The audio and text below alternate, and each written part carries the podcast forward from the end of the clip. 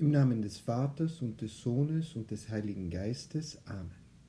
Mein Herr und mein Gott, ich glaube fest, dass du hier zugegen bist, dass du mich siehst, dass du mich hörst. Ich bete dich in tiefer Ehrfurcht an. Ich bitte dich um Verzeihung für meine Sünden und um die Gnade, diese Zeit des Gebetes so zu halten, dass sie mir Frucht bringe. Maria, meine unbefleckte Mutter, heiliger Josef, mein Vater und Herr, mein Schutzengel, bittet für mich. Das heutige Evangelium beschreibt eine Gruppe von Menschen, die den Herrn von Dorf zu Dorf begleitet.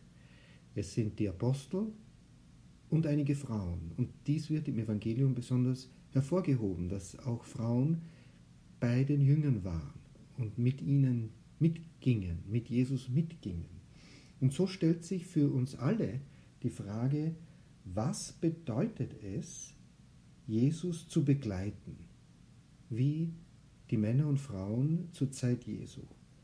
Was bedeutet es, bei ihm zu sein in seiner Sendung, ihm nachzufolgen? Und da kommen uns verschiedene Modelle in den Sinn. Es gibt da verschiedene Möglichkeiten. Die erste Möglichkeit bestünde darin, ihn äußerlich nachzuahmen. Wir sehen, der Herr hat Nazareth und Kapharnaum verlassen, er zieht von Stadt zu Stadt, er besitzt nichts, er hat kein Haus, er hat kein Bett, alles ist ihm von anderen zur Verfügung gestellt, er geht herum, er predigt und es ist da auffällig, wie er sich benimmt, wie er sich verhält. Und so wäre die Nachfolge Jesu eine sehr radikale, eine äußerlich sichtbare Form der Gleichwerdung mit Christus, der Ähnlichwerdung mit Christus in einem äußerlichen Sinn. Eine andere Möglichkeit besteht darin, sich innerlich mit dem Herrn zu identifizieren. Nachfolge des Herrn bedeutet dann zu bleiben, wo man ist. Intensiv zu beten, sich zu bilden, die Gaben des Heiligen Geistes zu empfangen und für die Gemeinde fruchtbar werden zu lassen. Aber man fällt nicht besonders auf, weil man weiterhin in die Gesellschaft eingegliedert ist. Diese zwei Möglichkeiten hat es von Anfang an in der Kirche gegeben und gibt es auch jetzt noch.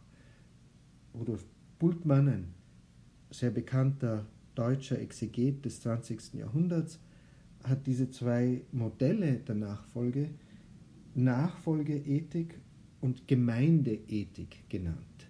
Nachfolgeethik die radikale äußerliche Ähnlichwerdung mit Christus und den ersten Aposteln und den heiligen Frauen. Diese Form wurde vor allem von, von Juden in Palästina, Judenchristen in Palästina äh, vorgelebt. Und die andere, eben die Gemeindeethik von den jüdisch-christlichen Gemeinden in der Diaspora, die in der griechischsprachigen Welt zu Hause waren, relativ begütert waren im Vergleich zu den sehr armen palästinensischen Christen. Nun, zwischen den beiden Gruppen entstand eine Spannung und der heilige Paulus war mitten in sie hineingestellt. Wir lesen davon im ersten Brief an die Korinther.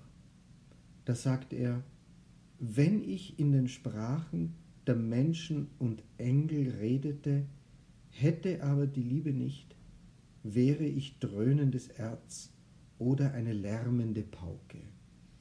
Da beschreibt er die ersten Christen in Korinth, die sprachenbegabt waren, die gebildet waren, und er fährt fort, und wenn ich prophetisch reden könnte und alle Geheimnisse wüsste und alle Erkenntnis hätte, wenn ich alle Glaubenskraft besäße und Berge damit versetzen könnte, hätte aber die Liebe nicht, wäre ich nichts.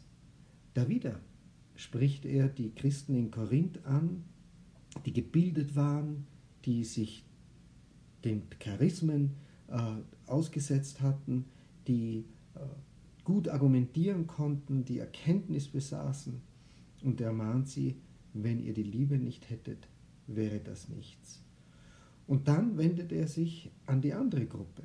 Und wenn ich meine ganze Habe verschenkte, und wenn ich meinen Leib opferte, um mich zu rühmen, hätte aber die Liebe nicht, nützte es mir nichts. Also beide Gruppen werden in die Pflicht genommen und daran erinnert, dass es einen höheren Weg gibt, den des Glaubens, der Hoffnung und der Liebe. Für jetzt bleiben Glaube, Hoffnung, Liebe. Diese drei. Doch am größten unter ihnen ist die Liebe. Sie bleibt bis ins ewige Leben. Nachfolge des Herrn, Nachfolge Christi bedeutet, diese drei Tugenden in uns aufzunehmen und immer wieder in die Tat umzusetzen. Auch heute noch bestehen Spannungen in der Kirche, bestehen verschiedene Auffassungen, verschiedene Modelle, Christus nachzufolgen. Beide müssen sich daran erinnern lassen. Glaube, Hoffnung, Liebe. Diese drei Tugenden sind der Maßstab, ob jemand wirklich Christus nachfolgt.